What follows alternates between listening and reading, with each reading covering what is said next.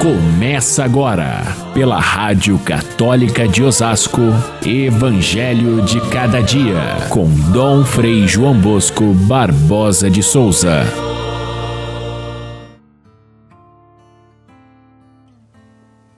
Ouvistes o que foi dito, não cometerás adultério. Ora, eu vos digo: todo aquele que olhar para uma mulher com o desejo de possuí-la, já cometeu adultério com ela em seu coração. Se o teu olho direito te leva a pecar, arranca-o e joga-o bem longe de ti.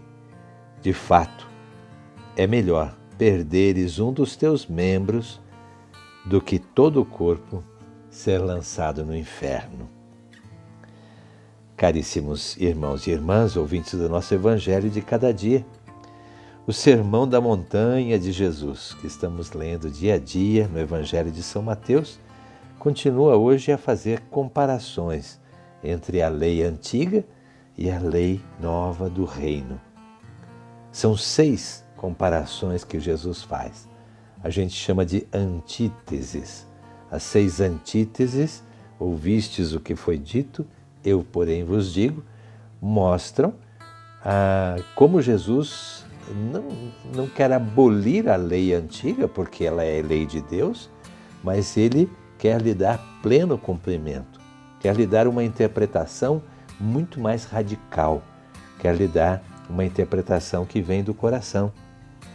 Então, é, Jesus afirma que a sua lei não é uma lei nova, porque ela é a mesma lei que o Pai, o seu Pai, deu a Moisés. Portanto, Jesus, como filho de Deus, não pode negar aquilo que o Pai fez, pelo contrário, ele irá valorizar.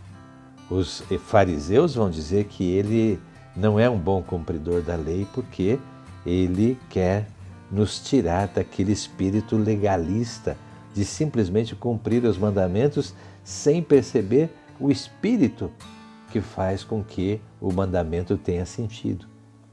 Por isso ele foi muitas vezes criticado, porque andava com os pecadores, porque não cumpria a lei. Jesus deixa bem claro: eu não vim abolir nenhuma das leis antigas. Pelo contrário, eu quero cumprir, cumprir até as últimas consequências. E isso significa viver com radicalidade. Jesus, portanto, interioriza o sentido da lei. Não é só o ato realizado que é pecaminoso, mas a própria intenção de fazê-lo. Ontem a, o, a comparação que Jesus fez foi com o mandamento não matar. E ele diz: não basta não matar, a simples raiva, a ofensa proferida já é pecado para ser julgado por Deus.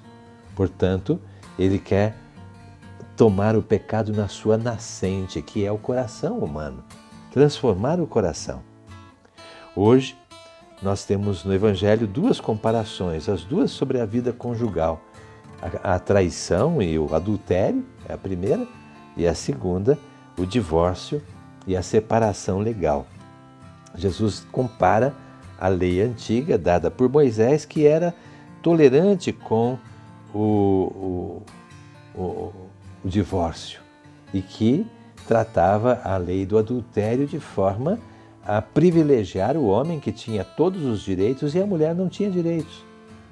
Aliás, Moisés, quando fez a lei do divórcio, ele pensava em salvaguardar a dignidade da mulher diante dessa situação tão errada. O adultério, ele sempre foi considerado pelos profetas, pela pela compreensão do, do, do próprio matrimônio, o adultério era um símbolo perfeito da infidelidade para com Deus. E por isso, então, é tratado com, com rigor pela lei de Moisés, que permitia ao homem que é, levasse a, a, a, esposa adúltera para a morte, a pena de morte, o apedrejamento. Era isso, era esse o caso de José quando soube que Maria estava grávida, é, antes de ter coabitado com ele. E ele deveria denunciá-la. Porém, é, instruído pelo anjo de Deus, José aceita a maternidade de Maria, sabendo que se tratava da, de uma maternidade divina, e ele então é, trata de forma diferente. Porém, a lei dizia isso. Ou aquela outra pecadora que foi colocada na roda diante de Jesus e daqueles homens que a acusavam de adultério, estavam perguntando a Jesus o que fazer nesse caso que a mulher foi flagrada em adultério. Deveria ser apedrejada segundo a lei de Moisés. A lei era, portanto, rigorosa, porém ela não dava conta daquilo que era o mais importante, que é de onde nasce o adultério do fundo do coração. Portanto, Jesus vai dizer: não basta o ato do adultério para ser pecado, não é o fato em si. Porém, só olhar para uma mulher que não é a sua com a intenção é, de possuí-la já, já, se, já se torna um pecado grave. Já cometeu adultério com ela no seu coração, de Jesus. E, e a, a, o rigor de Jesus se mostra na maneira exagerada como ele fala. Se o teu olho te leva a pecar, arranca o olho. É melhor você entrar no céu com um olho só do que com os dois e penar no inferno. E assim, Jesus abusa dessa comparação violenta e, e exagerada para mostrar o quanto é grave a intenção do coração. É esse, essa diferença da lei antiga e da lei nova. A lei antiga ameaçava, proibia, punir e, e, e castigava. Criava uma moral de escravos da lei. Jesus quer uma nova lei que seja mais rigorosa ainda, claro, mas que ela tenha como ponto de partida o amor de Deus. O amor de Deus que se derrama no coração daquele que, é, é, desde a nascente do coração, já faz brotar sempre o amor e não a violência, não a traição, não a mentira, não o ódio, e, a faz, e o faz com liberdade, a liberdade dos filhos de Deus. Portanto, a liberdade não é uma coisa ruim. A liberdade não serve para fazer o mal, para você escolher o mal. A liberdade serve para você fazer o bem, fazer aquilo que é a vontade de Deus, com o coração leve e aberto, como filhos fazem a vontade dos seus pais. É assim que, que Jesus coloca diante dos discípulos uma nova maneira de compreender a mesma lei.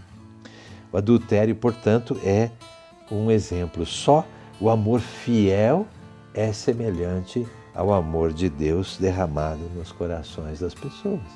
E por isso o, o, o casamento se torna um sacramento do amor de Deus na vida das pessoas que se casam se são uma só carne, como diz a própria Escritura, então não pode haver traição e muito menos o divórcio, que a lei de Moisés tolerava por causa da dureza dos corações, como diz é, o próprio Jesus explicando quando os fariseus lhe vieram perguntar se era permitido ou não divorciar-se.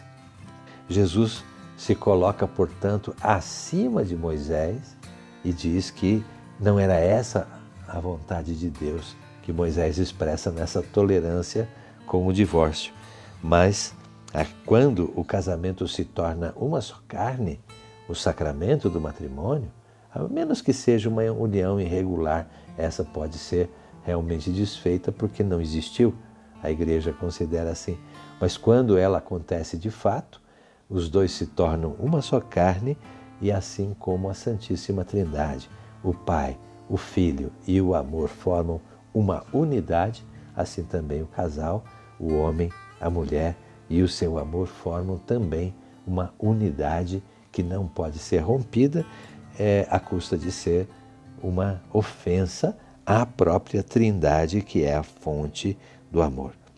Nosso, nosso mundo de hoje precisa ouvir essa mensagem de forma mais clara. E nós vamos voltar a esse tema que é muito atual muito difícil nos dias de hoje em função da, da grande disseminação do divórcio, dos casamentos que são é, feitos sem a devida, o devido sentido e a preparação e, sobretudo, com um grande egoísmo no coração que leva as pessoas Só mais tarde a descobrirem que não deviam ter feito o casamento dessa forma.